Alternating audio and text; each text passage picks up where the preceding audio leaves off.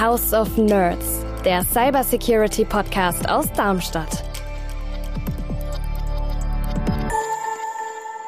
Es geht hier um die Vermessung des Lebens. Also wir sind hier wirklich im Bereich, dass wir den Menschen, den Körper vermessen und diese Merkmale nutzen.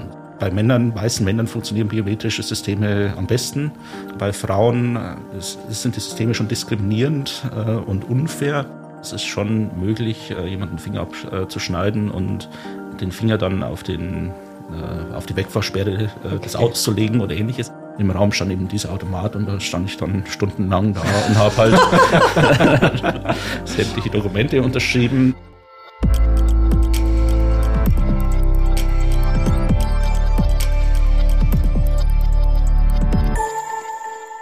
Hallo und herzlich willkommen im House of Nerds, dem Cybersecurity Podcast aus der IT-Sicherheitshochburg Darmstadt. Hier sprechen wir regelmäßig mit Wissenschaftlerinnen und Wissenschaftlern über ihre Forschungsarbeit sowie über deren Anwendung im Alltag und die Auswirkungen auf Wirtschaft und Gesellschaft.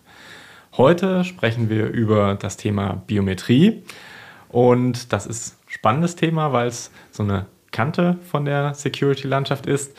Ja, und ich freue mich äh, heute dabei sein zu können. Ich bin Oliver Küch, bin PR-Mitarbeiter am Nationalen Forschungszentrum Athene und mit mir hier im Studio ist meine Kollegin Anna und der Florian aus dem Fraunhofer IGD.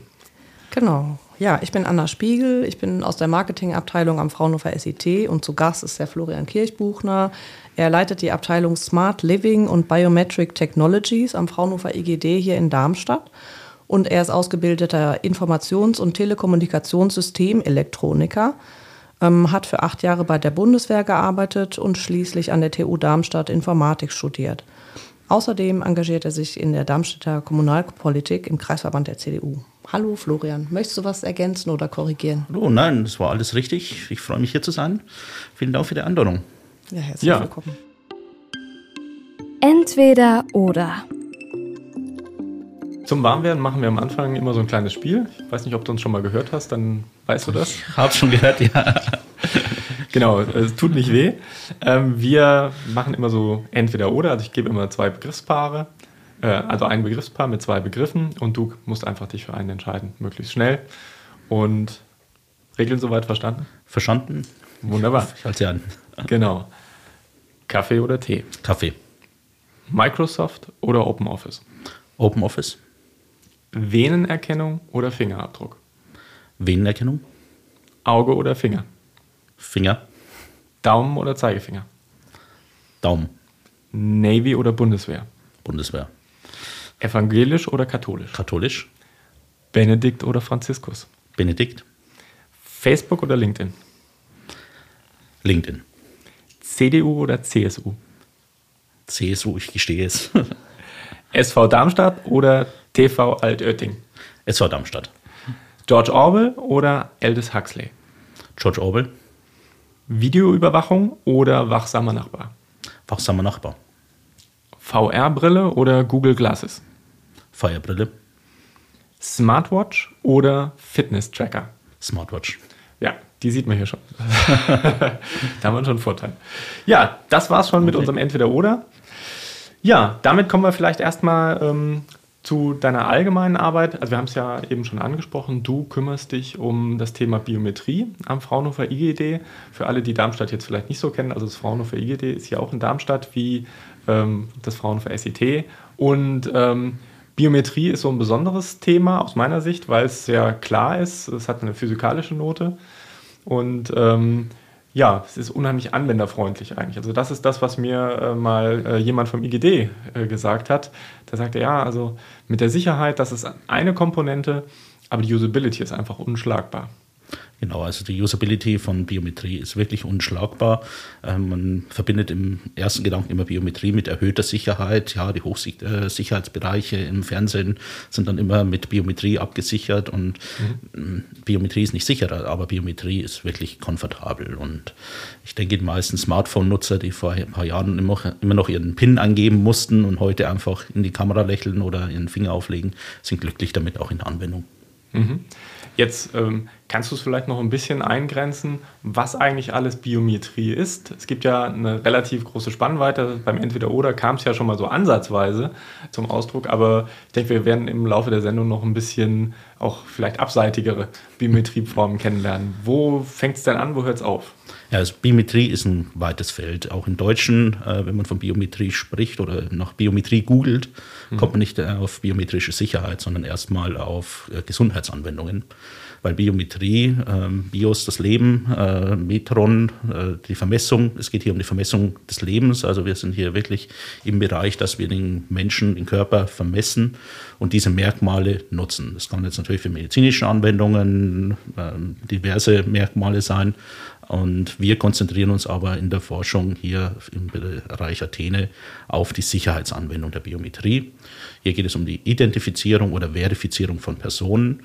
Und das kann über verschiedenste Merkmale erfolgen. Wir haben ja vorher schon Finger und Iris angesprochen, ähm, das Gesicht, die Venen, äh, die Handgeometrie, die DNA, aber auch das Verhalten. Also nicht die physischen Merkmale, sondern die Verhaltensmerkmale können für die biometrische Identifizierung äh, genutzt werden. Also der Tastenanschlag auf der Tastatur oder ein bestimmter Gang oder ein bestimmtes Verhalten von Personen und Nutzern. Mhm. Jetzt hast du eben gerade Identifikation und Verifikation unterschieden. Was ist der Unterschied? Also Identifikation, da möchte ich herausfinden, äh, wer ist diese Person. Also ich habe hier eine Person 1 zu n gegen Unbekannte, also in einer großen Masse und ich möchte herausfinden, wer ist diese Person. Bei der Verifikation, da geht es mir darum, bin ich tatsächlich diese Person. Wenn ich jetzt meinen Ausweis präsentiere, bin ich die Person, die auf diesem Ausweis abgebildet ist. Ist das wirklich mein Ausweis? Damit kann ich mich identifizieren. Ich bin Florian Kirchbuhner, während ich bei der Verifikation den unbekannten Verbrecher auf der Straße äh, äh, bei der Identifikation den unbekannten äh, Verbrecher auf der Straße finden möchte. Okay, also bei der Identifikation muss ich erstmal rausfinden, wer es sein könnte. Und bei der, Ident äh, bei der Verifikation ist es ja okay, ich weiß, das ist der vielleicht der Flo das, das soll der Florian Kirchbuchner sein. Und äh, jetzt gucke ich, ist es wirklich? Genau, hier ist diese Beweisführung. Okay. Vielleicht erzählst du uns erstmal so, was deine Arbeit ausmacht und was genau du zum Beispiel auch bei Athene machst. Gut, bei Athene, ähm, da sind wir mit äh, verschiedenen Projekten in der Mission Next Generation Biometrics äh, Systems integriert, äh, die von Christoph Busch hier geleitet wird, der in Darmstadt die Biometrie seit Jahren äh, voranführt und Darmstadt auch so ein bisschen zum deutschen Zentrum der Biometrie gemacht hat. Würde ich auch so sagen. Ne? Also der Christoph Busch, den kennt man wirklich seit Jahrzehnten ähm, genau. als einer der Vorreiter, hat auch viele Veranstaltungen hierher gebracht. Ja. Der kommt auch von Fraunhofer und der ist jetzt auch an der ne? Hochschule ne? Darmstadt. Und wir forschen hier ja, an der Verbesserung, an der Qualität ähm, dieser biometrischen Verfahren, ähm, sei es aktuelle Themen wie äh, plötzlich die Maskenpflicht, die wir hatten, mhm. die natürlich biometrische Systeme oder den Einsatz der biometrischen Systeme schwieriger machen versuchen, wie können wir diese Systeme besser machen. Wir versuchen auch Angriffsmöglichkeiten, wie kann man die verhindern. Face Morphing äh, ist zum Beispiel ein großes Thema. Mhm. Face Morphing, da geht es darum, dass Gesichter gematcht werden äh, zu einem Bild. Und ähm, allgemein die Verbesserung auch der Algorithmik, äh, dass sie auf, dass sie leichtgewichtiger werden. Also wenn wir hier neuronale Netze trainieren, äh, die viele, viele Datenspeicher belegen, dann ist es zwar schön auf großen Systemen, aber wir möchten ja da auch Biometrie in mobilen äh, Systemen einsetzen, Head-Mounted Displays, äh, der große Trend, äh, dass wir hier mit VRA-Brillen äh, vielleicht uns auch identifizieren wollen. Ähm, da muss es auch zwar natürlich entsprechend leichtgewichtig sein und da sind dann die Experten in meinem Team dabei, hier zu trainieren und trainieren und trainieren, um das Machine Learning hier voranzutreiben. Okay, also die, die Identifikation mit ähm, künstlicher Intelligenz Warum ist das so wichtig für euch? Weil normalerweise hätte ich gesagt, du hast ja schon beschrieben, es gibt einen Datensatz. Mhm. Die Datenbank kann mehr oder weniger groß sein, aber der Abgleich mit der Datenbank ist ein Abgleich mit einer Datenbank. Wo hilft künstliche Intelligenz? Das ist schön. Ähm, bei klassischen Passwörtern habe ich es einfach. Da habe ich in der Datenbank hash verschlüsselt irgendwo mein Passwort abgelegt mhm. und äh, wenn der Nutzer das Passwort wieder eingibt, dann wird es eins zu eins verglichen. Wenn es dann am Schluss dasselbe Hashwort rauskommt, äh, ist es das richtige Passwort fertig. In der Biometrie ist es immer so, dass ich nie das gleiche Passwort eingebe.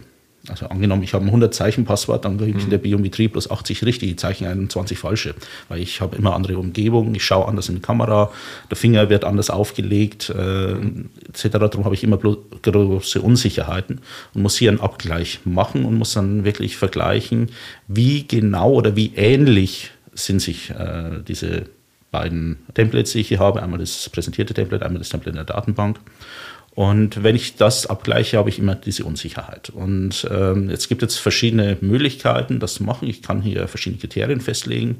Man hat mal ein Gesicht, äh, bei der Gesichtserkennung ist klassisch der Bogen über dem Auge, hier der Knochenbogen, der ist ziemlich statisch. Mhm. Ähm, auch der obere Wangenknochen kann man relativ gut erkennen. Nasen, Augenabstand, Pupillenabstand etc. ändern sich relativ wenig über den Lebensverlauf.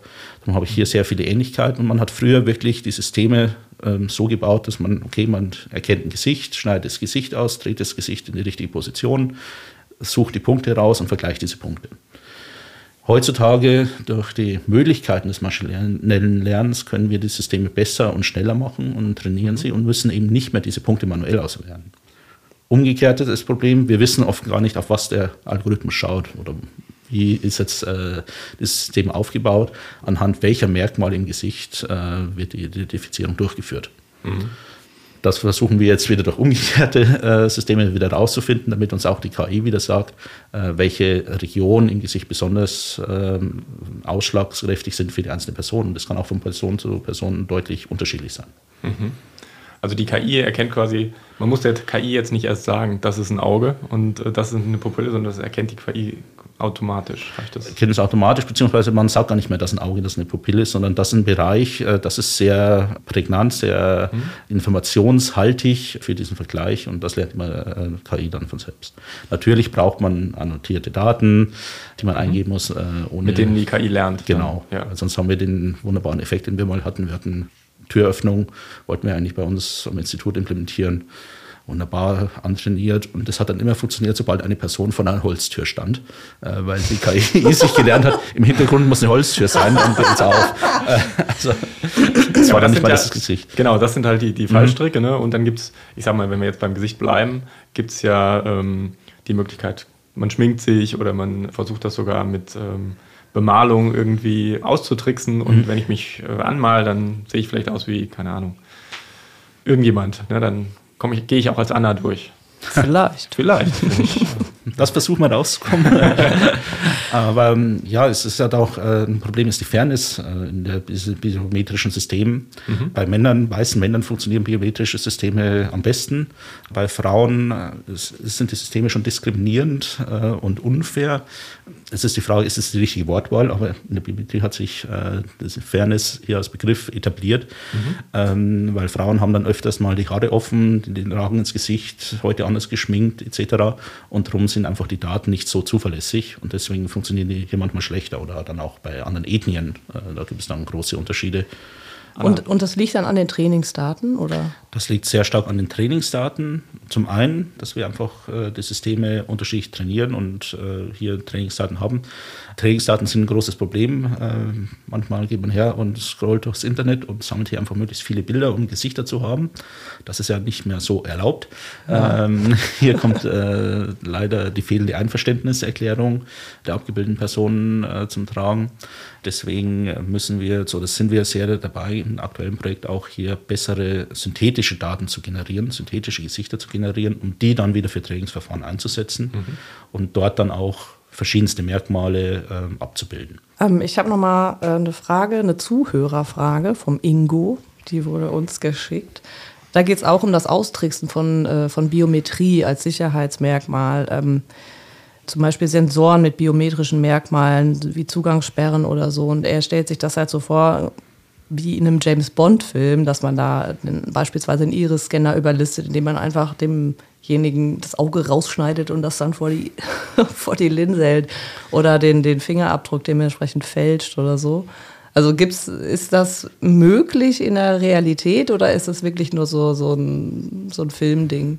Ja, es ist nicht nur so ein Filmding, also es ist schon möglich, äh, jemanden den Finger abzuschneiden und den Finger dann auf den äh, auf die Wegfahrsperre äh, okay. des Autos zu legen oder ähnliches.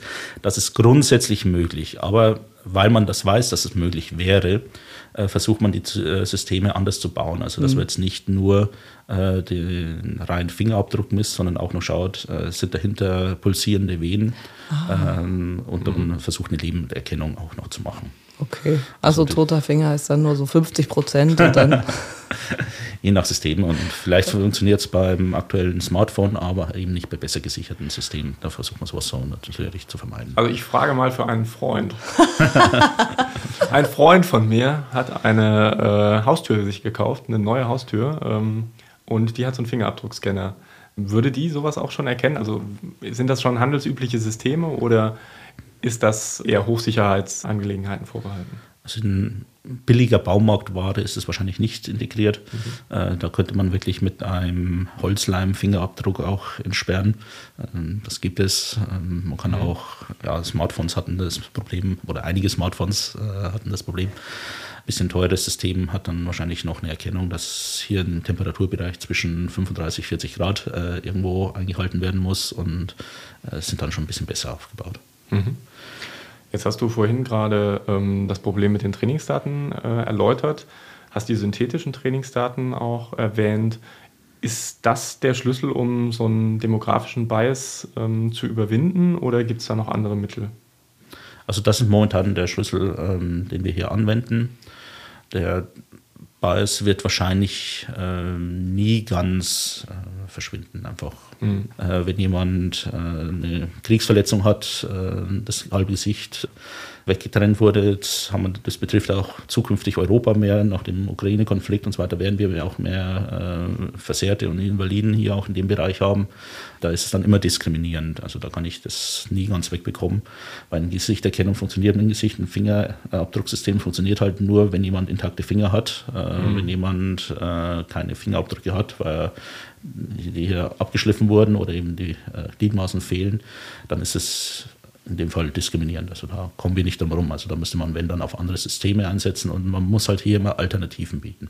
Mhm. Also ich kann jetzt nicht, in Indien ist man ja hergegangen und hat gesagt, Rentenauszahlung stellen wir jetzt auf Biometrie um, weil wir einfach die ganzen Nachweise der Person nicht haben mhm. und hat dann auch erstmal einzelne biometrische Merkmale ausgewählt und dann festgestellt, dass sie eben nicht bei jeder Person vorhanden sind und dann haben die einen Spezialausweis mit einer Spezialnummer bekommen und konnten dann auch ihre Rente bekommen. Aber man braucht eben ein Alternativsystem.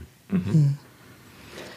Ähm, wie ist denn, also wir hatten ja jetzt verschiedene Systeme angesprochen, äh, Venenerkennung, Auge, Fingerabdruck, eventuell auch noch Ohrmuschel, äh, Tippfehler, Gangverhalten, Fahrverhalten. Was gibt es denn da noch oder was gibt es denn noch für, sag ich mal, exotische Systeme und was ist irgendwie groß im Kommen?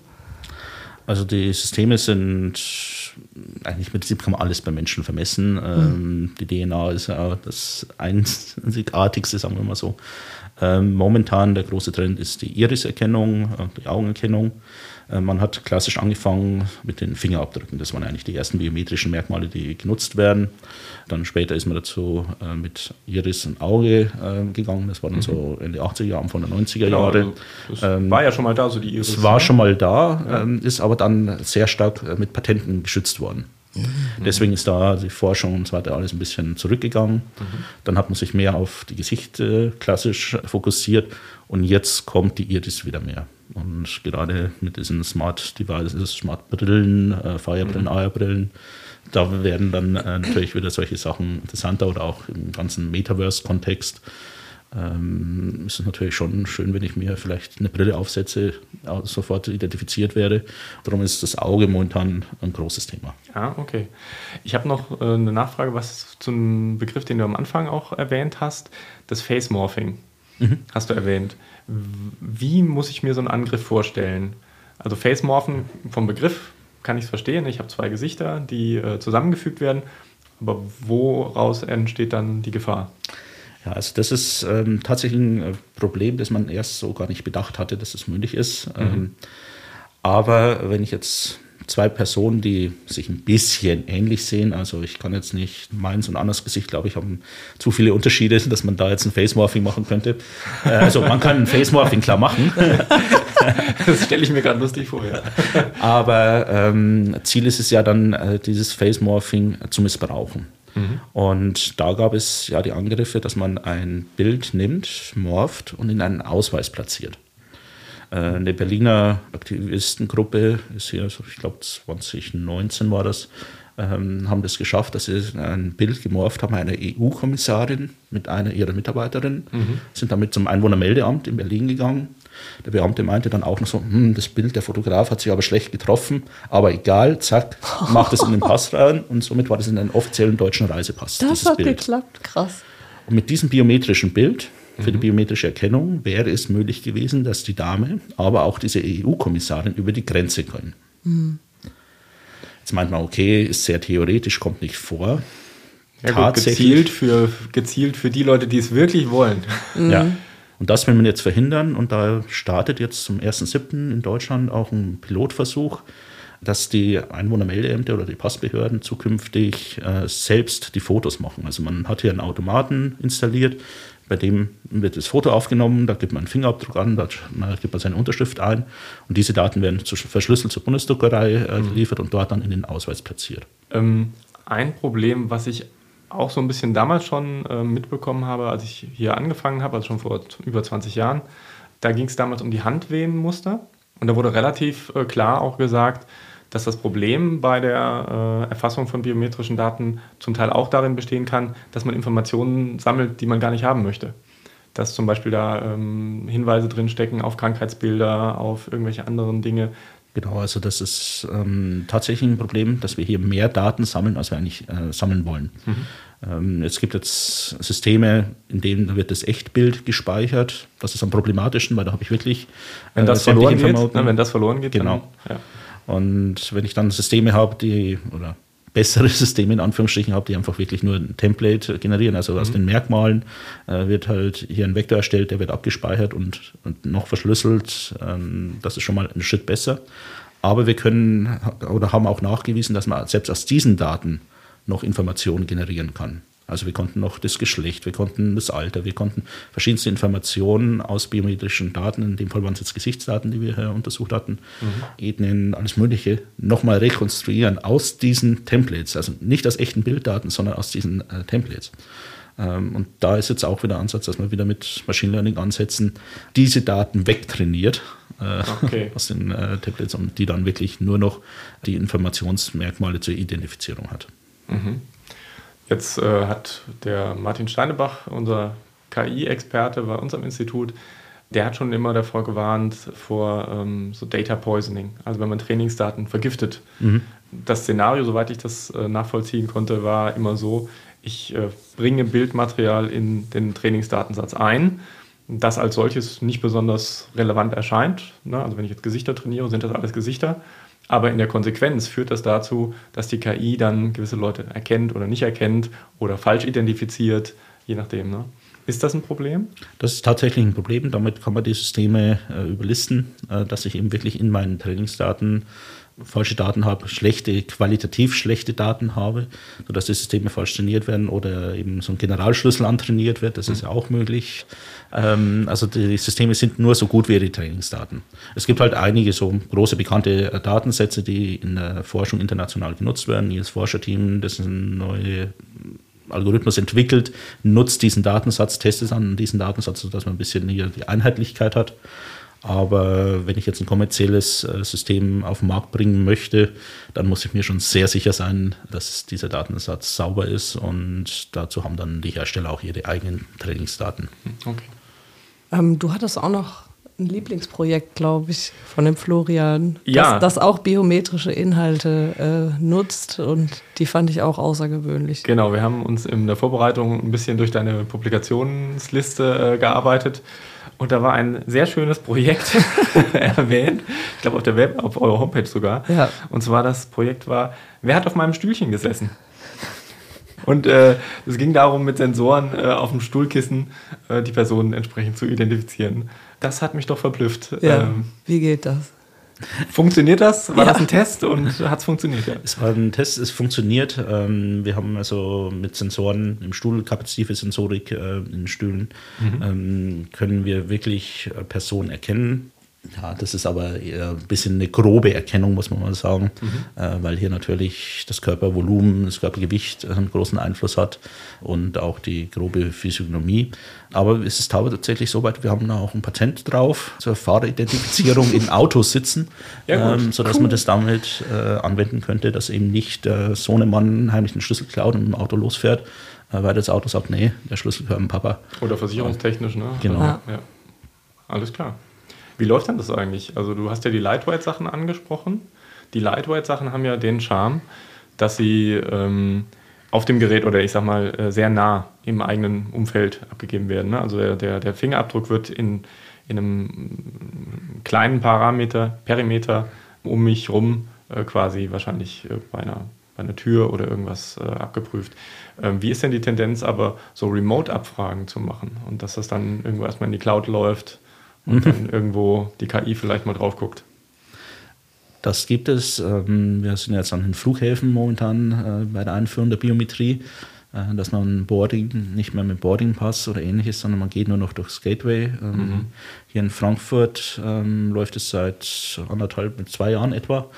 Hamburg läuft es auch und jetzt vor wenigen Tagen wurde in Berlin auch die Identifizierung am Flughafen eingeführt, äh, dass man hier die biometrischen Gates nutzen kann und einfach durchgeht.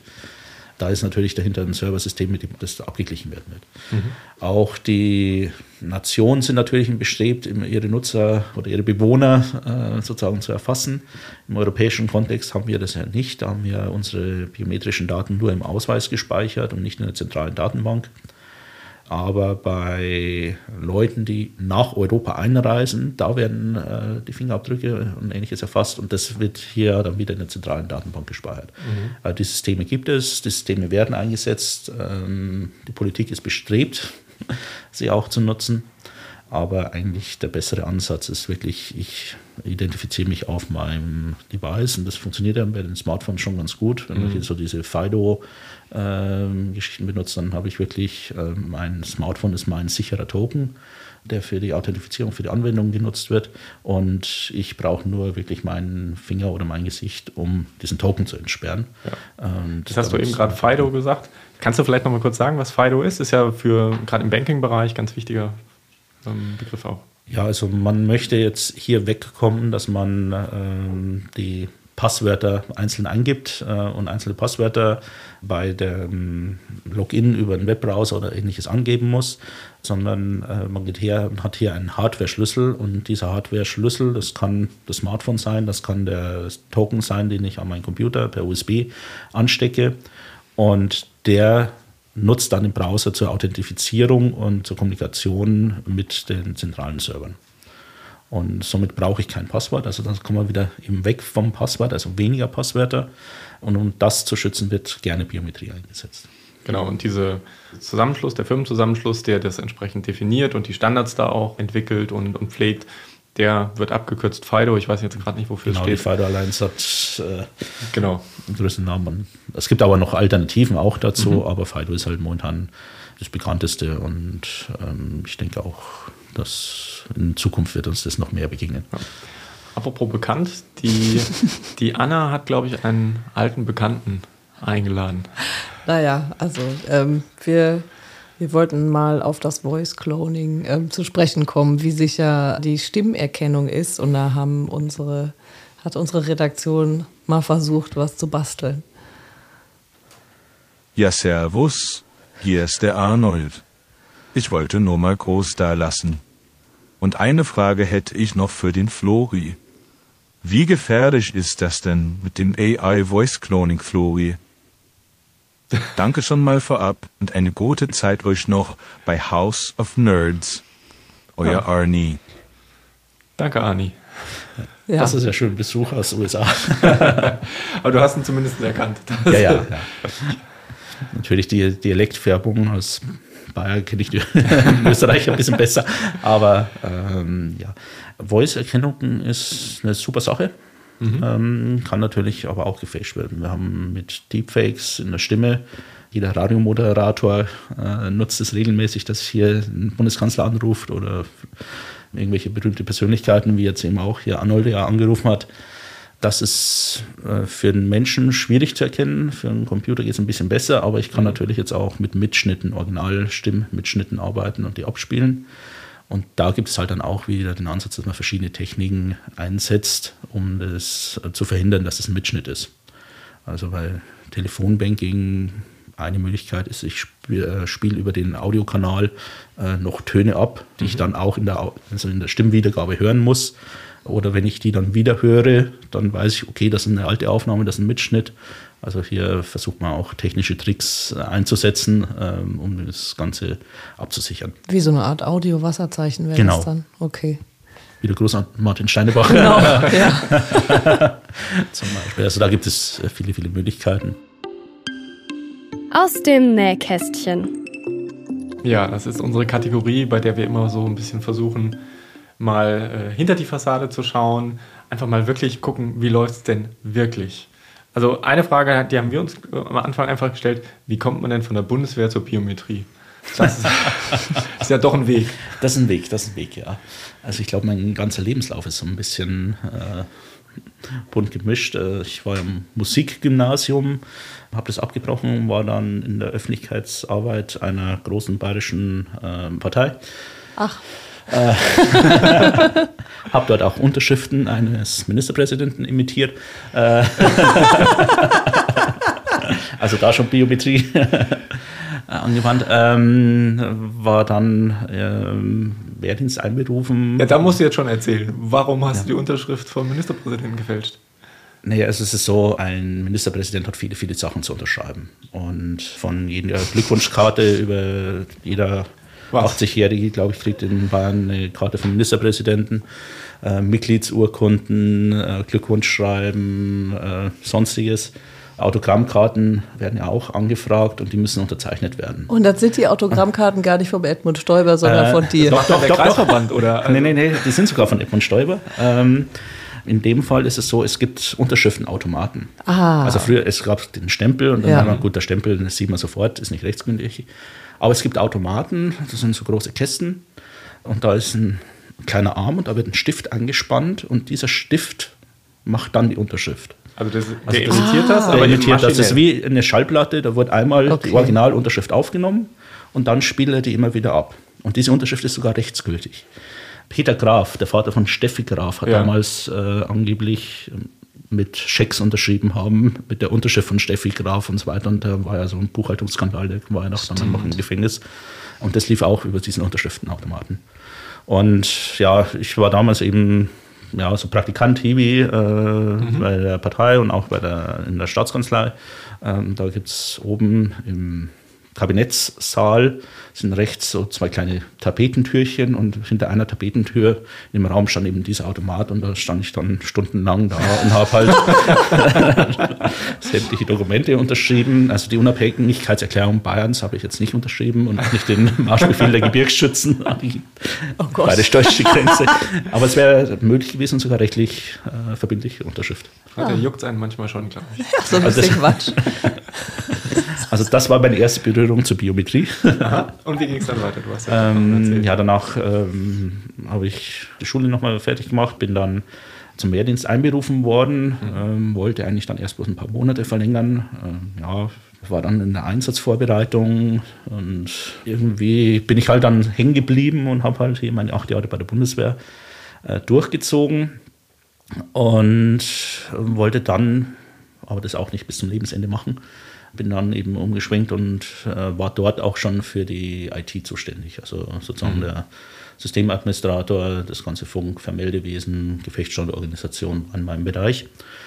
Und da lag es dann nahe, ein Informatikstudium aufzusatteln. Das habe ich dann eben hier in Darmstadt gemacht. Ist natürlich immer schön, wenn ein 30-jähriger Student äh, in den Hörsaal kommt, Erstsemestervorlesung.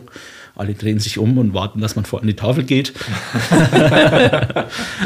ja, und dann ähm, bin ich da eigentlich auch schon im Bachelorstudium. Das habe ich hier am SIT gemacht, äh, die Bachelorarbeit. Mhm. Und dann die Masterarbeit, die hatte ich dann am IGD gemacht und bin dort aber eigentlich jetzt nicht vom Sicherheitsteil äh, gekommen, sondern von der Altenpflege, vom Gesundheitsteil. Mhm. Hier hatten wir einen Boden entwickelt, der Stürze erkennt, der Bewegungen erkennt, der auch Bewegungsmuster erkennt, äh, mhm. wie sich jemand bewegt und man hier Krankheiten ableiten kann, aber auch wieder Personen identifizieren eventuell. Und da wurde ich dann eben auch angesprochen, ob ich nicht äh, hier in die Abteilung wechseln möchte und hier meine Promotion machen möchte und eben als wissenschaftlicher Mitarbeiter hier mitarbeite.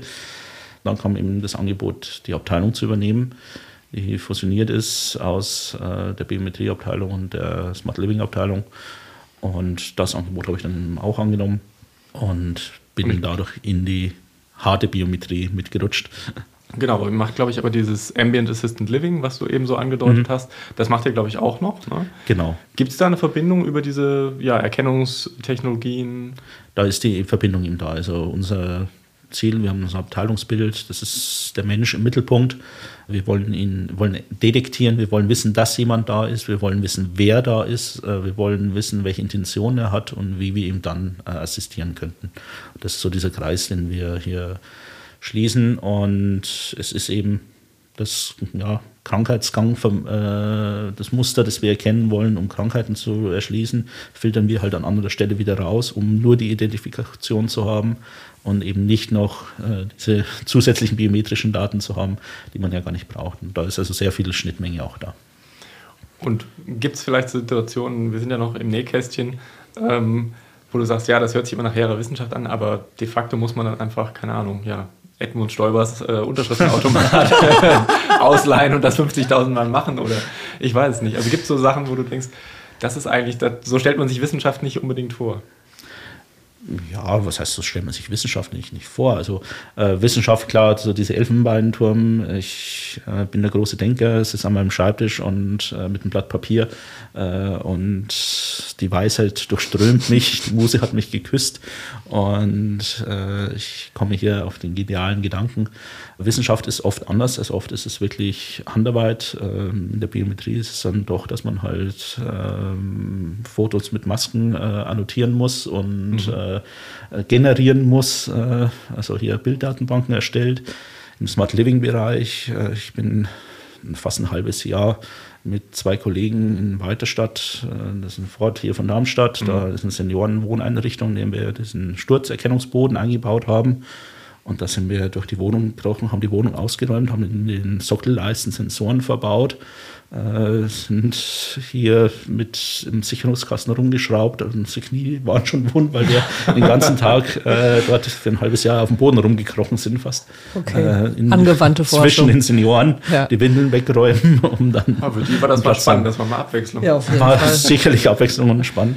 Aber das ist eben auch Wissenschaft, aber das ist eben die angewandte Wissenschaft. Mhm. Jetzt gerade in dem Fall, hattet ihr mal den Fall, dass da jemand gestürzt ist vielleicht, dass, dass man dann, das ist ja eigentlich eine tolle Sache, also wenn das funktioniert. Tolle Sache, wenn es funktioniert. In Weiterstadt hatten wir das Problem, da sind plötzlich in allen Wohnungen gleichzeitig Leute gestürzt. Oh nein. Ähm, wir haben uns gefragt, warum. Dann hat man festgestellt, okay, ja, das ist ein Wasserschaden. Ah, Seitdem okay. wissen wir auch, okay. äh, dass das System äh, funktioniert, äh, um Wasserschäden zu detektieren. Der Nerd-Faktor. Wir sind ja hier im House of Nerds und laden nur Nerds ein. Und da wollten wir mal fragen, was dich zum Nerd macht. Was mich zum Nerd macht. Okay, also ich bin doch ein Mensch, der kommunizieren kann. Darum äh, sage ich vielleicht eher ein Geek. Es äh, wird manchmal so als Unterscheidung getroffen. Ja, das wollte ich vielleicht noch, das sollte ich noch vorab sagen. Also wir verstehen Nerd auch mhm. durchaus positiv. Eigentlich genau. nur positiv. Das ist einfach jemand, der sich sehr intensiv mit Dingen beschäftigt. Nee, also es ist von mir wirklich auch so eine Krankheit, dass ich mich in Sachen verbeiße. Ähm, manchmal zum Leidwesen unserer Verwaltung, wenn ich dann beim Reisekostenrecht noch anfange, weil ich, ich soll immer Dinge, ich darf nachfragen, aber nicht hinterfragen. Ich dann immer als Antwort. Das heißt, das, das kann man doch keinem Wissenschaftler sagen. Ähm, ja, also ich äh, verbeiße mich wirklich gerne in Dinge. Ich will die Hintergründe wissen. Ähm, ich bin ein bisschen, ja, so in der Freizeit Meilen optimieren. Äh, das ist so ein kleines Hobby von mir, äh, wo ich dann auch wirklich zum Nerd werde, wenn ich dann äh, einen Bot schreibe, der Error Rates bei Flügen versucht rauszufinden, um hier möglichst äh, First Class billig durch die Welt, Welt zu reisen oder ähnliches. Meilen optimieren. Ja, Witzig. Also das ist ähm, ganz schön. Es gibt manchmal einen Flug von Zürich nach Singapur, kostet normal 10.000 Euro in der First Class.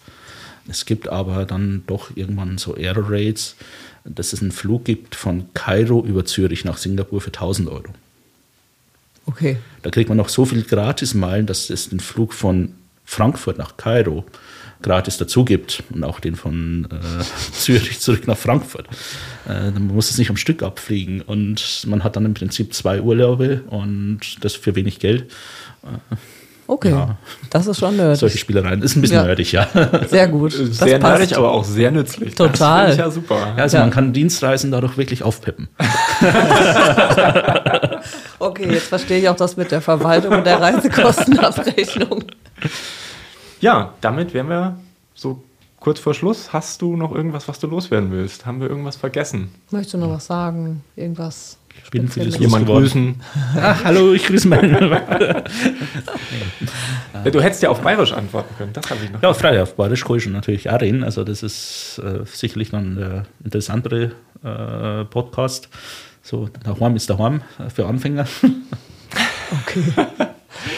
Ich liebe auch äh, die bayerische Sprache. Also, Dialektik äh, finde ich wichtig, finde ich gut. Ähm, ich finde es auch immer schön, wenn man hört, wo jemand herkommt. Also, das ist ein Teil der Identität.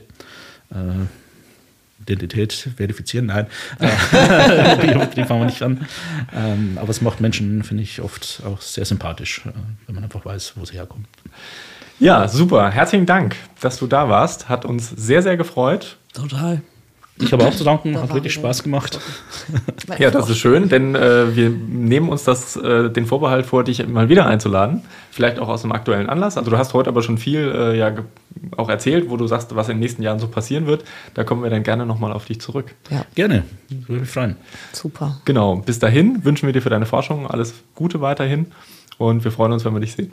Also, bis dann, gute Zeit. Jo, vielen Dank. Ciao. Genau, und für die äh, Hörerinnen und Hörer zu Hause ähm, natürlich nach wie vor, wenn ihr Themenwünsche habt, Fragen, Anregungen, immer gern an uns schicken unter Podcast at sit.fraunhofer.de. Danke, Anna. Was würde ich ohne dich machen? Alleine podcasten. Niemals. Okay, danke auch an dich, Anna, und natürlich an die Regie, die uns hier äh, hervorragend unterstützt hat. Und ja, bleiben Sie uns gewogen, hören Sie das nächste Mal wieder rein, wenn wir wieder ein spannendes Thema aus der Security-Welt haben. Tschüss. Tschüss. Tschüss.